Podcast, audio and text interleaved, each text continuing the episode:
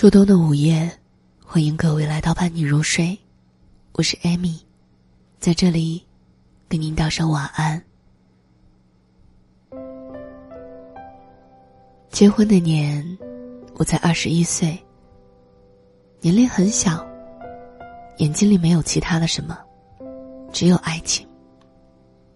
觉得自己很爱很爱，很深爱的那个爱人。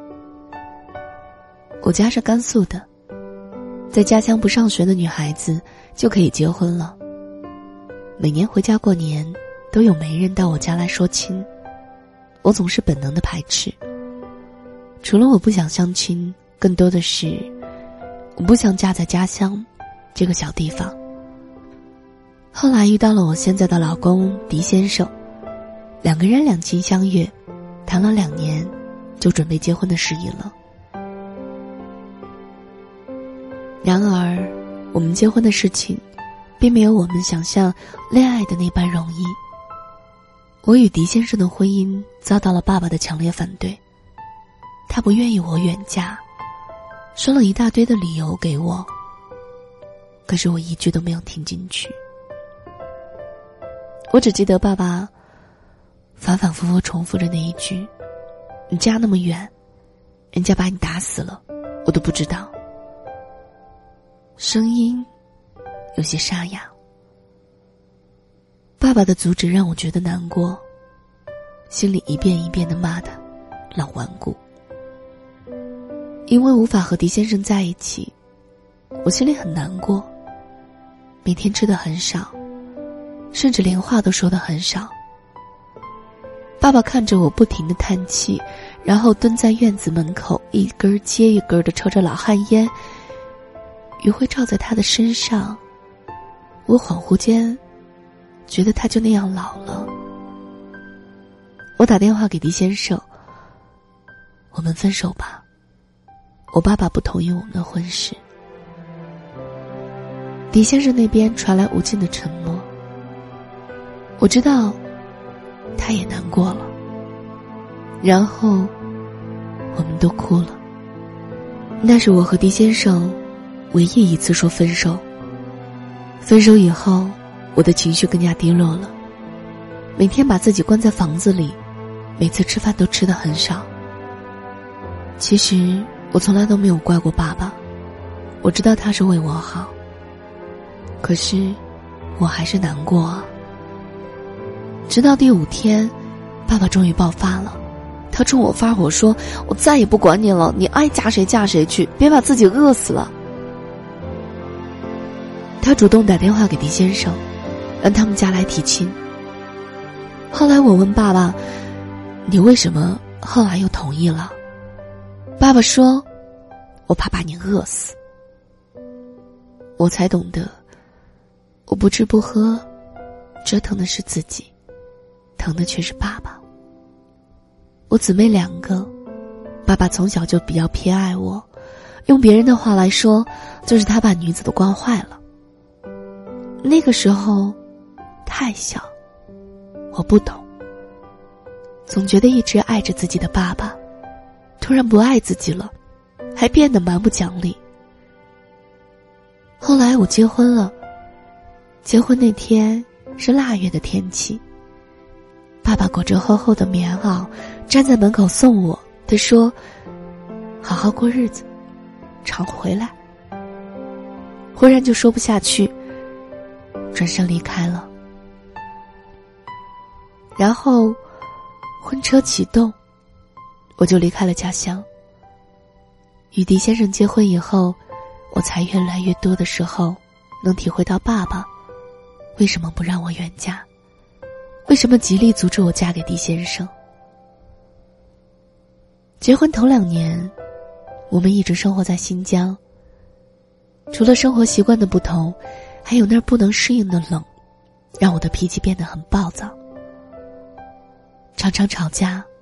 每次吵完架，我都觉得好孤独，没有地方可去。我一个人在大街上转来转去，转到很晚的时候，又灰溜溜的回去了。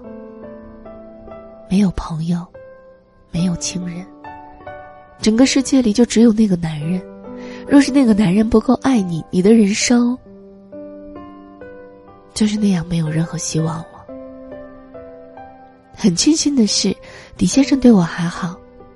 我们虽然吵架，我总是离家出走，可是每次我回来，他都会过来哄我，然后又继续的生活。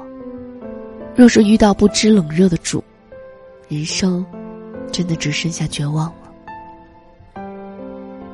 而让我最觉得孤独的是，那一年，孩子肺炎住院，我一个人在家。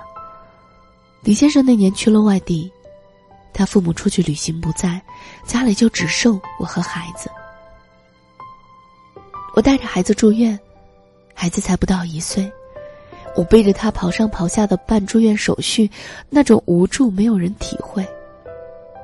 我永远记得那一天，我背着孩子，手里拿着暖壶去接水，又要照顾孩子，又要拿暖瓶，开水滴在手上，我只能忍着痛。为孩子烫好奶粉，把他哄着睡着，再去处理烫伤。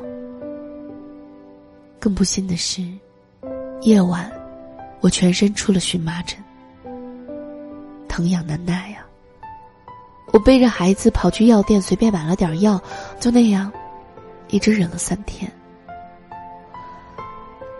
我每晚等孩子睡着，我都会主动打电话给狄先生，边哭边骂。心里觉得委屈极了，他只能安慰他离我那么远，一点忙也帮不上。我才懂得，爸爸的话没错。你嫁得太远，别人给你一丁点忙都帮不上啊。这些我从未对家里提起过。每次打电话给爸爸妈妈，我总是说着一些开心，一切都好，一切都好，放心啦。所有的不易，只有自己默默承受着。到今年，我已经结婚八年多了，孩子也已经五岁了，爸爸却只有来过我家一次，太远了。每年回家，我让他跟我去家里转转，他总是推脱。就这样，一年又一年过去了，他连女儿家的门朝哪边开都不知道啊。去年去我家，还是有事儿。他顺便在家里转了一圈，待了一夜就走了。任凭我如何的劝，他还是坚持离开了。他走的时候说：“只要你过得好，就好。”刚结婚那两年，我还总是回家，一年也回去个三四回。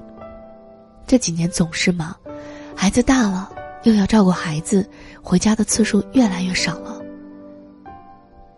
每次，爸爸打电话过来问我。啥时候回来？我总会觉得很难过。上半年，爸爸喝醉酒，打电话给我：“娟儿啊，爸想你了，你啥时候回来？”我一下子没忍住，就哭了。第二天放下手头所有的事，开车跑回了家。刚进村子，我就看到爸爸妈妈站在村口眺望。我知道，他们在等我。